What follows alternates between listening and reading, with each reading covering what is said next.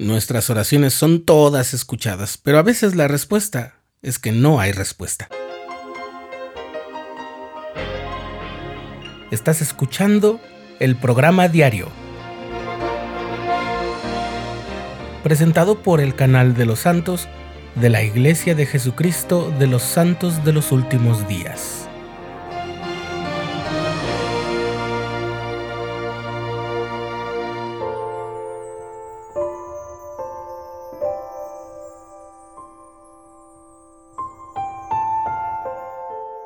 Comencemos por analizar un poco. Nuestra búsqueda de respuestas ante las cosas a las que la vida nos enfrenta es lo que activa nuestra fe. En el Evangelio encontramos las respuestas a nuestras preguntas e inquietudes. Por lo general esas respuestas que nos da el Evangelio nos dan la sensación de que son coherentes, articuladas, y ello nos brinda seguridad. Así es como nuestro testimonio surge y se fortalece. También hay ocasiones en las que las preguntas las podemos hacer directamente a Dios y Él se comunicará con nosotros a través del Espíritu Santo y de instrumentos como las palabras de los profetas y las escrituras. Pero debemos reconocer que ni en el Evangelio ni en la revelación personal están disponibles todas y cada una de las respuestas a cada pregunta posible. El Señor ha dicho que nos dará línea por línea, un poco aquí y un poco allí, y eso significa que en lo que se llena y colma el conocimiento que lo abarca todo, habrá muchas lagunas. Pero así es como el Señor lo ha dispuesto y así es como nos ayuda a crecer. Yo creo que por eso nuestra fe nunca recibe pruebas científicamente verificables. Obtenemos un testimonio en nuestra mente y nuestro espíritu que son como evidencias íntimas de los principios que nos han dado las escrituras antiguas, así como la revelación moderna, pero no se nos dan pruebas incontrovertibles junto a los once testigos que vieron, e incluso unos de ellos tuvieron las planchas de oro en sus manos, la geografía que ubique los acontecimientos del libro de Mormón no está establecida, por ejemplo, para poner una comparación. Eso es grandioso porque de esta manera lo que hacemos en el Evangelio lo hacemos por la fe y no obligados por el único camino posible, dictado por la experiencia empírica.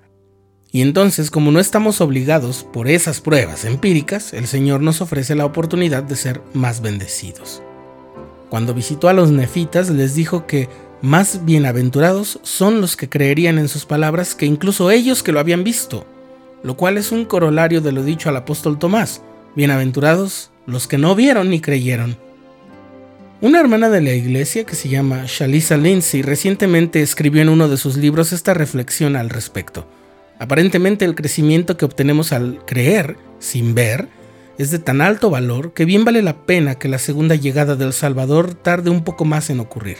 Nos resulta una mayor bendición creer, por así decirlo, estando en oscuridad, e incluso sugiere que esa es la razón por la que dejamos el conocimiento que ya teníamos seguro en nuestra existencia preterrenal precisamente allá, detrás del velo. ¿Qué tiene que ver esto con las oraciones que hago y que parece que no son contestadas? Bueno, en realidad tiene que ver todo porque a veces la respuesta consiste precisamente en el silencio que proviene del cielo. Cuando el Señor instruyó a Oliver Cowdery mediante el profeta José Smith, le dijo que debía estudiar los asuntos que le preocupaban en su mente y entonces preguntarle si estaba bien. A mí eso me suena a no te voy a dar una respuesta hasta que hayas hecho todo cuanto esté a tu alcance por encontrarla tú mismo. Y entonces es cuando preguntamos. Esto también tiene que ver con la pregunta de si al experimentar una impresión fuerte ¿Proviene de Dios? ¿O son mis sentimientos y pensamientos lo que me está causando esta emoción especial? Y es que la respuesta dependerá mucho de si nos hemos esforzado en recibir las respuestas que buscamos, porque las oraciones, el ayuno y el estudio de la palabra de Dios no son como sesiones de preguntas y respuestas.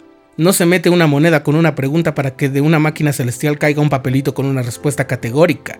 Si así fuera, todos oraríamos en automático por una simple conveniencia pragmática y no para platicar con el Padre al que amamos.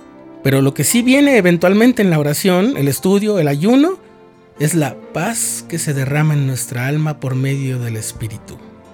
Eso siempre lo recibiremos al orar, porque precisamente es más como una plática con el Padre, que sabemos que nos ama y al cual nosotros amamos y acudimos. Y entonces, después de ese silencio, que imagino más como la vigilancia silenciosa de un padre sobre un hijo pequeño cuando lo ve lidiando con un juguete que no es fácil manipular o una fruta cuya cáscara es difícil retirar, cuando llega la respuesta, se puede saber con toda la certidumbre y la firmeza que viene de Dios. Y es justo por lo raro e inusual de esos mensajes directos del Señor que podemos reconocerlos.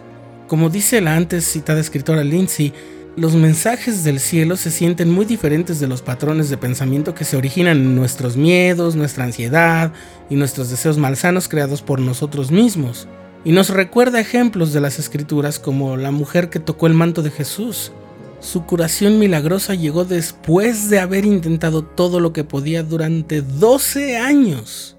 Sara y Elizabeth, cada una en su tiempo, tuvieron hijos de un modo excepcionalmente milagroso porque habían tardado toda una vida en ocurrir. Eso ha sido también parte del modelo del Señor.